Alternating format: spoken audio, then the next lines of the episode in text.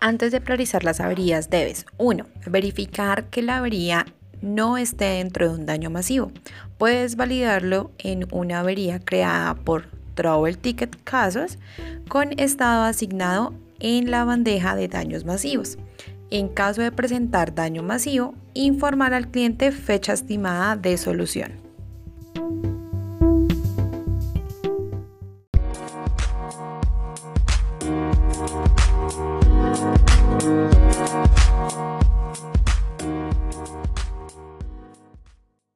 2. Validar que no registre una avería no reparable. Para identificar si un cliente tiene una avería no reparable, debes validar una avería creada en Trouble Ticket con estado asignado en la bandeja técnicamente no reparable.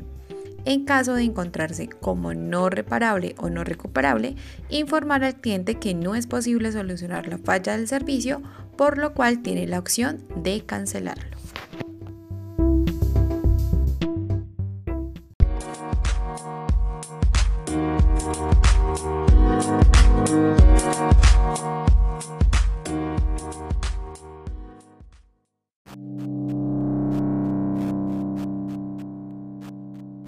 3. Validar que la avería no se encuentra en la bandeja PGI averías. Para identificarla debes validar una avería creada en Trouble Ticket con estado asignado y en bandeja PGI averías.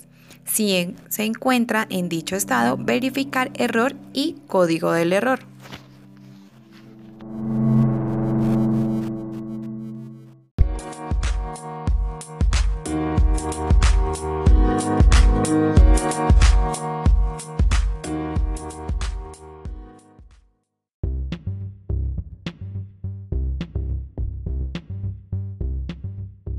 Cuarto y último, validar si la avería está fuera de plazo en planta externa. Consulta esta información en el Trouble Ticket en el campo bandeja de remedio.